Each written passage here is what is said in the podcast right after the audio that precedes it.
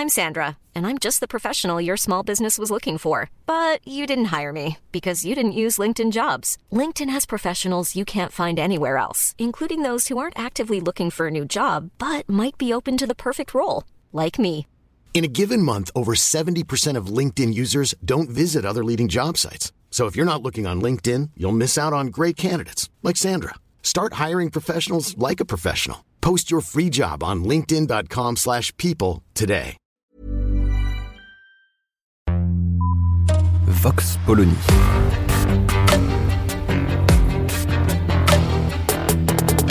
L'actualité vue par la directrice du magazine Marianne, Natacha Polony.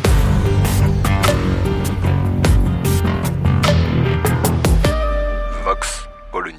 Éparpillé façon puzzle, dynamité, ventilé. On peut ergoter tant qu'on veut sur les responsabilités, on peut attendre l'union comme d'autres attendent Godot, mais le constat est là. De la gauche de Jaurès et de Blum, du grand mouvement populaire qui portait les espoirs de ceux qui n'ont rien, il ne reste que le spectacle pathétique de personnages sortant pour tout programme trois banalités sur l'urgence climatique et la précarité. Certains se rassurent en voyant dans les jeunes activistes de la primaire populaire un renouveau pour les années à venir, une sorte de vivier porté par les nouvelles luttes, oubliant, pour bercer leurs rêves, qu'un tel mouvement est tout sauf populaire et qu'il ne suffit pas de se vivre comme l'avant-garde éclairée pour faire le bonheur des peuples. D'autres, enfin, attendent que tout soit effondré pour rebâtir, bien sûr autour de leur personne, les mêmes partis, scandant les mêmes discours et perpétuant les mêmes pratiques. Après tout, est-ce si grave? Gauche et droite ont structuré la vie politique durant deux siècles, la classification issue de la constituante s'étant répandue dans toutes les démocraties, mais les formes politiques, comme les civilisations, sont mortelles. Les plus réformistes diront que la France ne fait que sortir de ses vieilles lunes, que le Parti socialiste français a mis trop longtemps à faire son Bad Godesberg, ce moment en novembre 1959 où le SPD allemand abandonne toute référence au marxisme. Ces incorrigibles Français auraient gardé plus longtemps que les autres l'illusion que l'on pouvait changer la vie quand le reste du monde aurait accepté le pragmatisme du ralliement à l'économie de marché.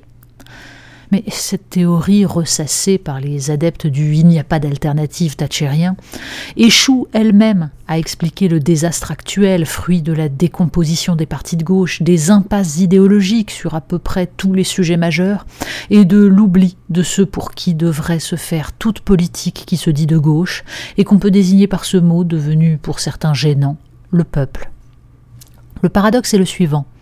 Depuis plus de deux siècles, l'émergence puis l'affirmation du capitalisme ont fait naître presque immédiatement une réponse à travers l'ensemble des penseurs d'un socialisme pré-marxiste qui ont tenté de définir les formes nouvelles d'exploitation provoquées par la révolution industrielle. Or, depuis 40 ans, le capitalisme a muté sous l'effet du néolibéralisme, c'est-à-dire de la dérégulation et de l'interconnexion des économies, sous l'effet de la division mondiale du travail et de la déterritorialisation des multinationales, sous l'effet de la révolution numérique et de la transformation de la finance en véritable industrie sous l'effet, enfin, du consumérisme dans sa dimension globale, c'est-à-dire comme transformation des individus par le biais de la publicité. Et rien. Les partis de gauche, pas plus que les partis de droite, ne se sont donné la peine de penser ces mutations. François Mitterrand fut le premier acteur de cette farce. Cet homme qui, culturellement, viscéralement, n'était pas de gauche, a célébré les noces de la gauche et de l'argent. La révolution culturelle issue de mai 68, cette immense aspiration à l'émancipation individuelle, s'est transformée en un effacement complet de tout projet d'émancipation collective. C'est le grand malentendu des années 1980. Alors que le capitalisme produisait la société liquide, la réduction de la gauche au parti du mouvement et non plus de l'émancipation l'a fait adhérer avec ferveur à cette destruction de tout ancrage, de toute stabilité. C'était oublier que ceux qui n'ont rien sont les premiers laminés par un raz-de-marée, et que ce sont les racines qui empêchent d'être ballottés comme un fétu. L'enracinement, tel que pensé par Simone Veil, n'était pas un enfermement réactionnaire, mais un approfondissement de notre condition humaine. Depuis 1981, il y eut trois moments de la gauche au pouvoir. Les trois furent des trahisons. Qu'on se souvienne des privatisations du gouvernement Jospin, de l'État ne peut pas tout et de mon projet n'est pas socialiste, qu'on se souvienne de François Hollande, de mon adversaire c'est la finance et des promesses de renégocier le traité budgétaire européen.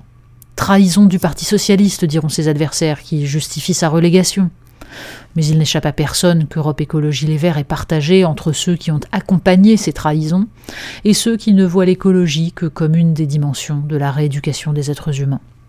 Reste la France insoumise, à bien des égards le seul mouvement qui a continué à produire de la pensée, mais qui a vu partir ceux qui justement étaient à l'origine de cette pensée, comme l'universitaire et co-auteur du programme des Insoumis, Charlotte Girard, poussé dehors par les tenants de la réduction du monde au diptyque dominant-dominé mettre en lumière les nouvelles formes d'aliénation, penser les conditions de la production pour contrer la destruction des droits sociaux et des écosystèmes par toutes les formes de dumping, réhabiliter l'idée d'un bonheur collectif, rendre le pouvoir au peuple comme communauté politique partageant une histoire et un projet, tel devrait être un socialisme à la française qui pourrait réveiller l'espoir.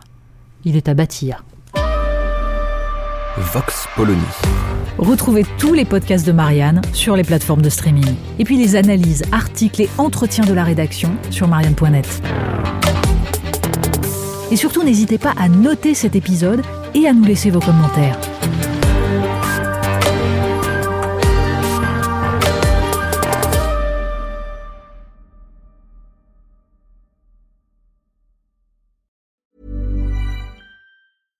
Even when we're on a budget, we still deserve nice things. Quince is a place to scoop up stunning high-end goods for 50 to 80% less than similar brands. They have buttery soft cashmere sweaters starting at $50, luxurious Italian leather bags, and so much more. Plus, Quince only works with factories that use safe, ethical, and responsible manufacturing. Get the high-end goods you'll love without the high price tag with Quince. Go to quince.com/style for free shipping and 365-day returns.